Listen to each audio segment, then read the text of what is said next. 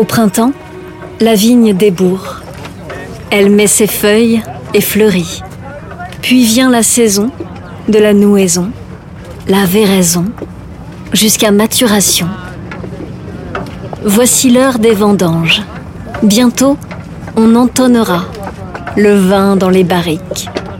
Ça chantonne dans les chais, ça bruisse et ça crépite. Les cycles de la vigne se répètent chaque année. Perpétuel retour, chaque fois singulier, selon le temps, le temps qu'il fait, climat et durée, rythme et continuité. La vision porte loin, vers hier et déjà demain. La transmission au cœur du vignoble. Cette parcelle, elle a 98 ans, c'est du Cabernet Franc qui chaque année fait des vins magiques. Je la garde un peu comme témoin, vous voyez la taille du pied, le- la grosseur. Ça, c'est un pied d'origine qui aura 100 ans en 2023. Donc là, je garde, vous voyez, une quinzaine de rangs, il n'y en a pas beaucoup. hein. Ça fait partie de l'histoire du, du château. Vous en parlez même avec émotion. On Ah oui. pleure parfois quand on Ah fait oui. du vin. Ah oui, ah oui, il y, a des, il y a des larmes aux yeux parce que ça, c'est un peu le témoin de l'histoire de Beauregard. Et cela, je les arracherai jamais. Alors mon nom c'est Vincent Priou et, j'ai la chance de diriger ce château Beauregard depuis euh, 30 ans maintenant, mi- 1991. En tout cas au XIIe siècle, au moment où remonte l'histoire de Beauregard, euh, il y avait surtout des bois. Hein, Pomerol, ça vient de Pomerus en latin, qui veut dire pommier ou verger plutôt. En tout cas, on sait qu'il y avait ici beaucoup de vergers, beaucoup de bois. Et petit à petit, à partir du XVIe siècle en particulier, surtout XVIe, XVIIe, la vigne a gagné du terrain. C'est-à-dire qu'ici à Pomerol, tout est planté, à part les maisons. Et bon, ben, il reste quelques parcs, dont Beauregard est un bon exemple. Ce parc a forcément minimum 300 ans, puisque le cèdre qui est en son centre est tricentenaire. Voilà, c'est un cèdre du Liban. Et j'espère qu'il résistera encore très très longtemps. C'est majestueux, hein c'est très important. Et ça, ça fait partie de l'image de Beauregard. Le respect, la transmission de son terroir passe par le respect de l'environnement, quoi. À la fois pour la plante et pour les hommes et les femmes qui travaillent dessus.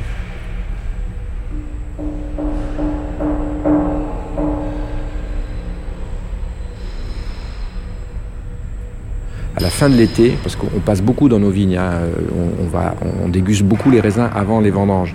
Et donc, quand effectivement le déroulé de la saison printemps-été s'est bien passé, on voit bien que la vigne est belle, le feuillage est joli. Donc déjà, je ne dis pas qu'on caresse le feuillage, mais on a quand même une très bonne perception de ce que la vigne a souffert ou pas souffert.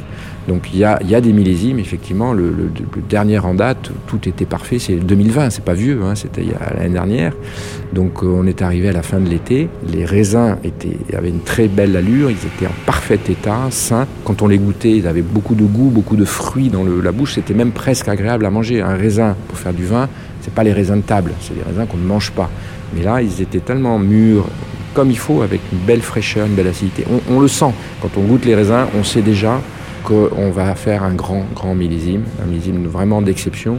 Et il y a aussi un côté magique. Oui, bien sûr, le côté magique est très important, puisque c'est un peu la magie des éléments qui s'est composée au long de toute la saison. Il faut une concordance.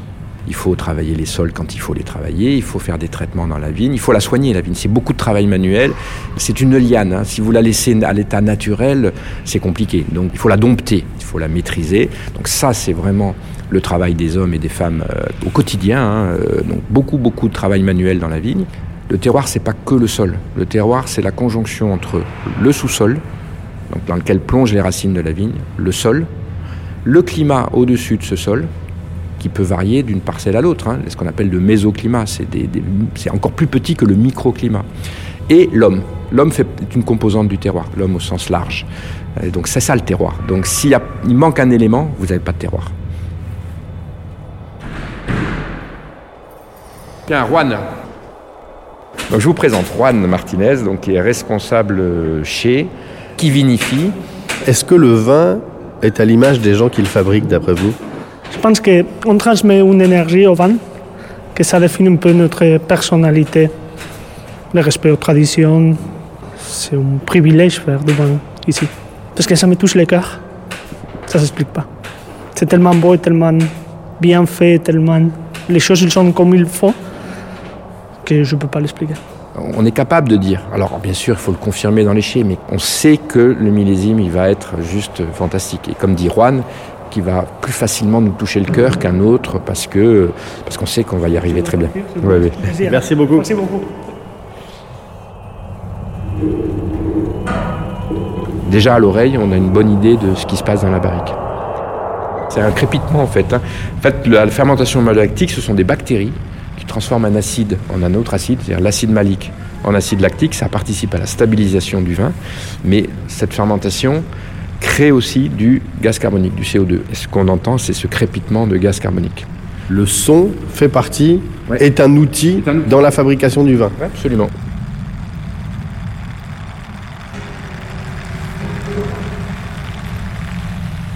Donc là, quand ça fait ce bruit, on sait que la fermentation malolactique est en cours, quoi. elle est en train de se faire. Une fois qu'elle est terminée, on considère que le vin est fini, c'est-à-dire c'est vraiment du vin. Donc effectivement, c'est un produit euh, extrêmement vivant qu'il faut euh, surveiller comme le lait sur le feu. Après, il y aura une phase d'élevage, il va rester en barrique pendant plusieurs mois, un an, un an et demi, euh, pour finir de, s'affiner avant d'être mis en bouteille. Ça, c'est le travail normal, ce qu'on appelle l'élevage du vin en barrique. Moi, depuis que je travaille dans le vin, ça fait à peu près 40 ans, euh, je ne vis pas dans le même monde aujourd'hui qu'il y a 40 ans, mais pas du tout. Mais au sein d'une parcelle, même sur quelques dizaines de mètres, le terroir peut légèrement fluctuer, il peut y avoir des différences. Les pieds de vigne, donc les raisins, peuvent se comporter différemment. Donc là, on essaye de rentrer dans cette euh, précision, ce qu'on appelle l'intra-parcellaire. Donc ça, c'est assez nouveau.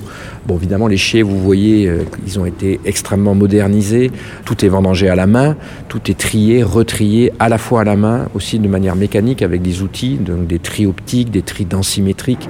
Le tri, ça sert à quoi? C'est d'avoir dans les cuves des raisins parfaits. Voilà. C'est-à-dire que des raisins mûrs, sains, et on évacue tout ce qui est débris végétaux, tout ce qui est raisin un peu rosé, tout ce qui est raisin un peu abîmé par la pourriture, ça peut arriver parfois en fin de vendange, ou par une maladie, ou par un choc avec un tracteur, les raisins un peu secs, ça peut arriver aussi. Voilà. L'idée c'est que vraiment on est dans la cuve la perfection au niveau de la qualité des raisins. La perfection, c'est-à-dire on a la chance d'avoir des propriétaires qui sont passionnés, qui sont motivés et qui ont les moyens de me donner tout ce qui est nécessaire à l'élaboration d'un très grand vin. Tant à la vigne que dans les cuviers ou dans les chais, on recherche la perfection. Il y a un grand terroir, il faut faire des grands raisins et il faut faire le grand vin. Et donc, euh, c'est vraiment passionnant et, et très motivant.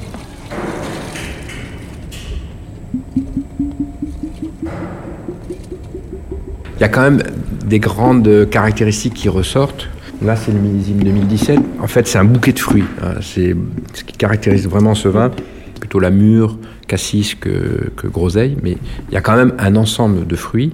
Après, il y a les arômes d'épices, hein, beaucoup, donc de poivre, de, cannelle un petit peu. Donc ça, c'est aussi une constante dans les vins de, de Pomerol et particulièrement à Beauregard, qui vient du, cépage, hein, qui vient du merlot, beaucoup, beaucoup. Et après, il y a un petit peu un arôme légèrement de menthe aussi, qui vient plutôt du cabernet franc, parce qu'il y a un petit peu de cabernet franc dans l'assemblage. Et puis, quand le vin va vieillir, ça commence à venir, ce qu'on appelle le bouquet, hein, le bouquet des, vins, des vins vieux. Alors, c'est encore très fugace, on va dire. Et puis après, il peut y avoir aussi des arômes un peu de champignons, de truffes, de, de choses comme ça, qui arrivent aussi avec le, avec le temps.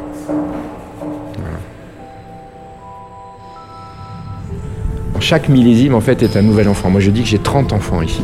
C'est un peu comme les enfants, si vous voulez. Ils se ressemblent, il y a des similitudes, mais ils sont tous différents. Donc, c'est vrai que c'est une naissance chaque année. On travaille dans la vigne, on travaille dans les chais, et, c'est une nouvelle naissance. Voilà. Donc, on peut effectivement, à partir du moment où on parle, on parle d'une naissance d'un millésime, on peut parler d'un enfant. En bonne liane qu'elle est, la vigne court, creuse les sols, traverse les saisons, parcourt les ans, engendre des filiations et perpétue. Un héritage se transmet.